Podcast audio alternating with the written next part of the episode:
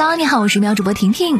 这两天中小学陆续开学了呀，电商平台数据显示，开学期间智能 AI 文具暑期销量同比增长超过百分之五十，扫读笔、学习机消费增速最快。双减背景之下，开学不能补课，家长通过智能文具让孩子养成自主学习习惯。一位一年级的学生家长选择了智能扫读笔，他非常支持给孩子宽松的学习环境，但孩子很喜欢看绘本和书，自己和丈夫平时工作比较忙，没有时间给到更多关注。希望扫读笔能帮助孩子在看到不认识的字或词的时候，能够提供解释，让孩子能够快速理解，也能养成更好的自主学习的习惯。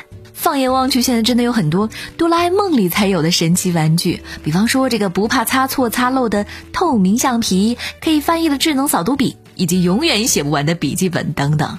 原来恍然之间都已经成为真的了。小时候开学最快乐的事情，婷婷就是买文具，买各种本子。现在更了不起了，孩子们有了黑科技文具的陪伴，想必上学不再是一件那么可怕的事情了吧？反而还有点小期待呢。你有没有试过在咖啡店里去办公写东西呢？在杭州有一家咖啡店规定不许长时间在这里办公。你怎么看呢？近日，网上一位咖啡爱好者对老板一句“咖啡馆不让办公，就失去咖啡馆的灵魂”的回复，引来老板质疑，也引起了网友们的热烈讨论。对于不少街边的独立咖啡馆来说，店面小，座位少，长时间占用一个位置，就意味着翻座率的下降，也代表着营收的损失。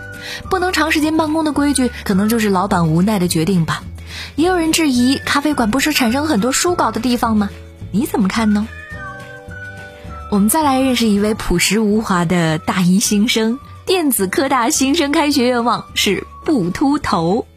八月三十一号，以高考六百七十四分进入电子科大珠峰班的玉轩然，拖着两个行李箱来到学校报道。他将进入到珠峰班，开启大学四年的学习生涯。珠峰计划二零二一级首批共招收十四名学生，可以说是妥妥的学霸班。在开学季。玉轩然，他的第一个心愿是好好学习，第二个心愿就是不掉头发。看看这个学霸的心愿就是这么的朴实无华呀。有时候最真实的表现自己情绪的时候，更容易让人感动。今天还有一个瞬间也是登上了微博热搜，标题是“女儿第一天上幼儿园，父女俩抱团哭”。九月一号，在四川德阳，三岁萌娃第一天上幼儿园，然后呢，看到爸爸来接放学，因为太想爸爸了，被爸爸抱着的瞬间就自己崩溃，哇哇大哭。他的爸爸也是哭成了泪人。孩子的妈妈曹女士说，当时和孩子爸爸去接孩子，孩子呢在幼儿园一天没有看到爸爸妈妈，情绪就爆发了。这是孩子第一次离开身边，当时自己和老公都哭了。在评论里。婷婷也找到了一枚网友留言，说：“这是女儿才有的待遇，我送儿子就是欢天喜地的。”你今天还有没有看到什么让你有点触动的新闻呢？